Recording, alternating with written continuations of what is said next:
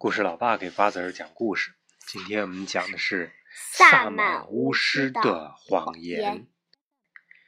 杨永乐没见过他妈妈，他爸爸每半年都来看他一次，但他妈妈却一次都没有来过。他舅舅说他妈妈是树精。我妈妈是你妹妹，你怎么不是树精啊？还很小的时候，杨永乐就这样问他的舅舅：“我是萨满巫师。”他舅舅回答：“我们家的男人都是萨满巫师，女人都是树精。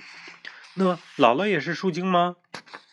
杨永乐从小跟着姥姥长大，在他的印象里，姥姥总是穿着深蓝色碎白道花纹的布衣服，笑眯眯的坐在那里。这么慈祥的老人，在他五岁那年却突然去世了。姥姥是回到她出生的森林里去了。舅舅对哭得满脸是泪的杨永乐说：“树精是不会死的，他只是变回树了。”舅舅还答应他，等到他十六岁，就带他去那片生长着特别甜的蓝莓的森林。舅舅家只有一张他妈妈的照片，那是个年轻的单眼皮的女人。怀里抱着还是小婴儿的杨永乐，杨永乐偷偷拿给我看，他不像是树精。我看着照片说：“你又没见过树精。”杨永乐从我手里抢过照片，可我见过花仙。我有点不服气，花仙和树精可不一样。他嘴还挺硬。人真能和树精结婚吗？我不相信。你妈妈现在住在哪里？我问他。他回答：“没人能知道树精在哪儿。”我不问了。如果以为妈妈是树精能让她好过一点，我干嘛要让她难过呢？在一个天空湛蓝的午后，杨永乐穿了件崭新的蓝外套，来我妈妈办公室找我和元宝玩。元宝不在，警察叔叔带他去确认他家的信息去了。咱们去福建宫花园玩吧。我对杨永乐说，他却摇摇头。舅舅说，晚上我要见特别重要的客人，不能把衣服弄脏。什么客人呢？我有点好奇了。不知道，舅舅说是他的熟人。这可太奇怪了。和杨永乐认识这么久，我还从来没有听说过他舅舅有朋友呢。连我妈都说，杨永乐的舅舅性格内向，就算是同事，也不是那么能合得来。你们在故宫里见面？我接着问。杨永乐点点头说：“舅舅说那位客人会到失物招领处来，还会和我们一起去食堂吃饭。那就是说，我也能见到那位客人。不知道为什么，我对这位客人特别感兴趣。如果你也是那个时间吃饭的话，是男客人还是女客人？嗯，我也不知道。”杨永乐摇摇头。我和杨永乐只在院子里玩了一会儿我的滑板车，他的技术比我好，一个跟头都没有摔，我却摔了好几个大跟头。天还没黑，杨永乐就匆匆忙忙的离开了。走的时候，那件天蓝色的外套还是崭新的样子。他一走，我就拿着饭盒和饭卡去食堂了。这么早就饿了？妈妈奇怪的看着我。可不是，秋天肚子饿得特别快。说完，我就一溜烟儿跑了。食堂还没有开始营业，空荡荡的。我晃荡着腿坐在门口的板凳上，这样每一个进门的人我都能看见了。小雨这么早就来啦？食堂的大师傅看见我，笑眯眯的问：“怎么知道今天晚上有四喜丸子？”四喜丸子啊，太棒了！我高兴的说。可是我心里清楚。今天晚上有比吃四喜丸子更重要的事情。我有预感，杨永乐舅舅的那位客人一定是个不一般的客人。来食堂的人越来越多，有我熟悉的叔叔阿姨，也有我不认识的。喂，小雨，你妈妈呢？小雨今天怎么给食堂看大门啊？呃，几天没见，小雨又长高了。他们一边这样说着，一边推开玻璃门走进去。是啊，是啊，无论谁和我说话，我都一一答应。眼睛却眨都不眨的盯着下一个进来的人，连打饭的时候眼睛都瞄着门口。可是，一直等我把四喜丸子吃个精光，还是没有看见杨永乐和他舅舅的影子。他们不会不来了吧？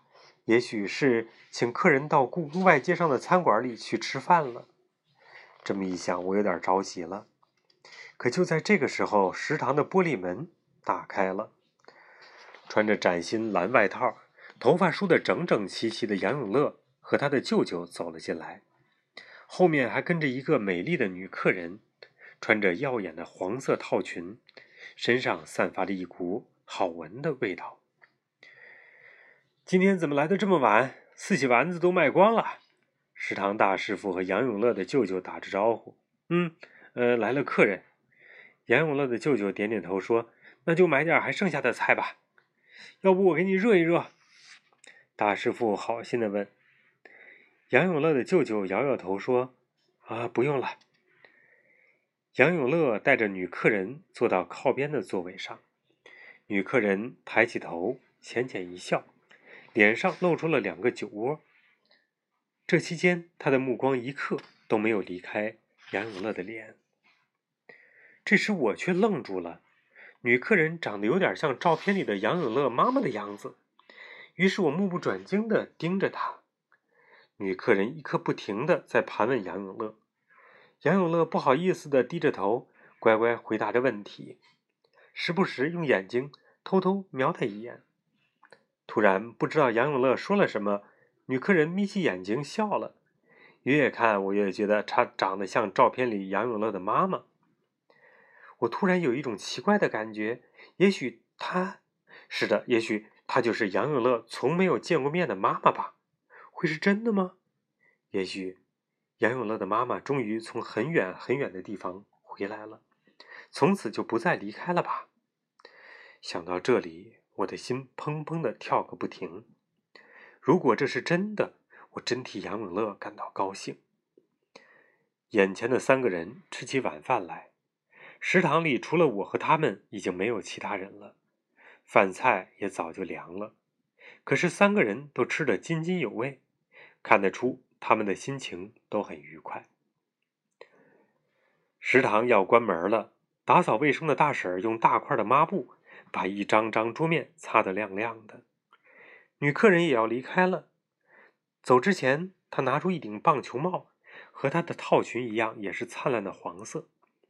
她亲手把帽子戴在杨永乐头上，又恋恋不舍地摸了摸他的脸，就和杨永乐舅舅一起推开玻璃门离开了。杨永乐呆呆地站在食堂的座位前，看着他们的背影。我跑过去问杨永乐。那是不是你妈妈啊？杨永乐愣住了，她长得很像照片里的你的妈妈，不是吗？我着急的追问。杨永乐点点头，嗯，你这么一说，我才觉得真有点像呢。你没有问？他摇摇头。那我们追上他问清楚。他们一定会从员工出入的小门离开，如果跑得快，应该还追得上。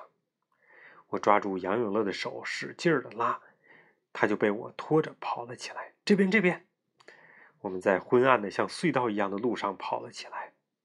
好，这个路口右转，下一个左转，应该就能看到他们俩了吧？突，等等，我突然看到相反方向的围墙边露出一个明黄色的裙角，啊，是女客人的裙子。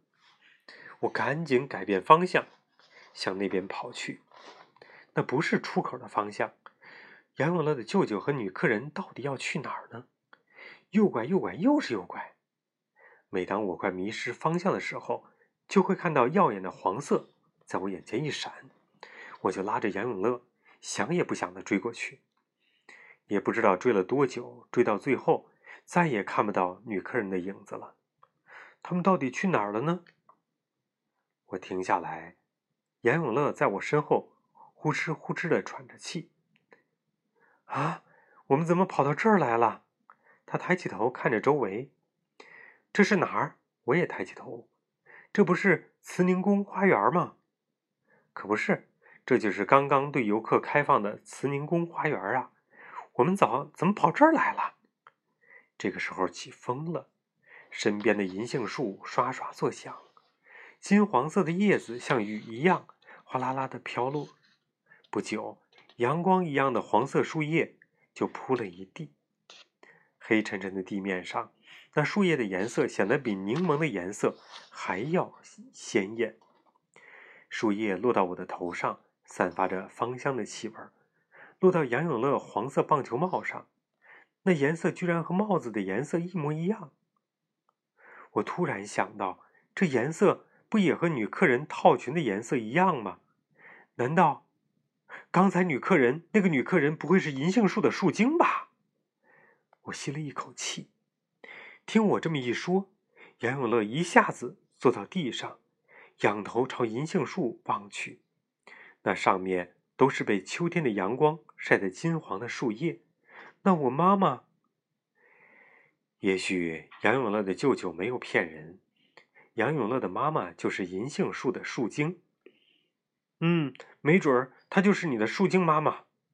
你是说我妈妈就是这片银杏树里的一棵银杏树？他低下头，一副伤心的模样。也也没准我们跑错方向了。看他这么伤心，我赶紧说。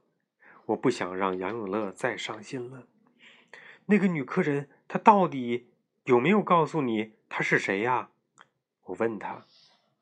杨永乐摇摇头说：“他只说是我妈妈的朋友，很小的时候就见过我了，还说我长得像妈妈。”说着说着，他的眼圈就红了。我慌了，认识这么久，我还没有见过他掉眼泪呢。不，不过。哎，你的帽子真漂亮！我赶紧转移话题。嗯，他不好意思的抹了一下眼睛。他说：“这是一顶有魔法的帽子。”魔法？我睁大眼睛。